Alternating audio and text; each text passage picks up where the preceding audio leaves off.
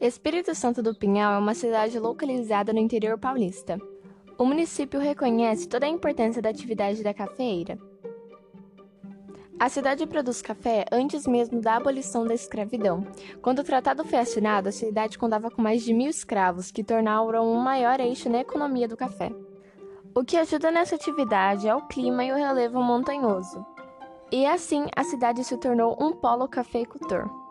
De acordo com Tessarini e Torres, a atividade cafeira que estrutou a economia do município e fez que com outras atividades se destacassem, como centro de comercialização pelo produto de equipamentos para o processamento do café e o centro de pe pesquisas cafeeiras. Espírito Santo do Pinhal foi o segundo maior produtor, com 14 mil toneladas, atrás apenas de Garça, que produziu 17.550 toneladas. Se compararmos com o valor total da produção, Espírito Santo do Pinhal foi responsável por 5,7% da produção do estado.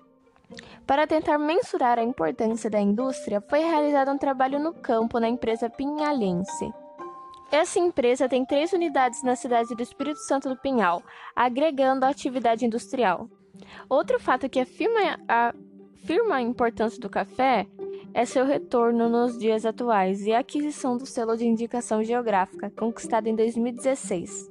Municípios adquiriram o selo da indicação geográfica de procedência: Espírito Santo do Pinhal, Santo Antônio do Jardim, Aguaí, São João da Boa Vista, Água da Prata, Estiva Gerbe, Mogi Guaçu e Itapira.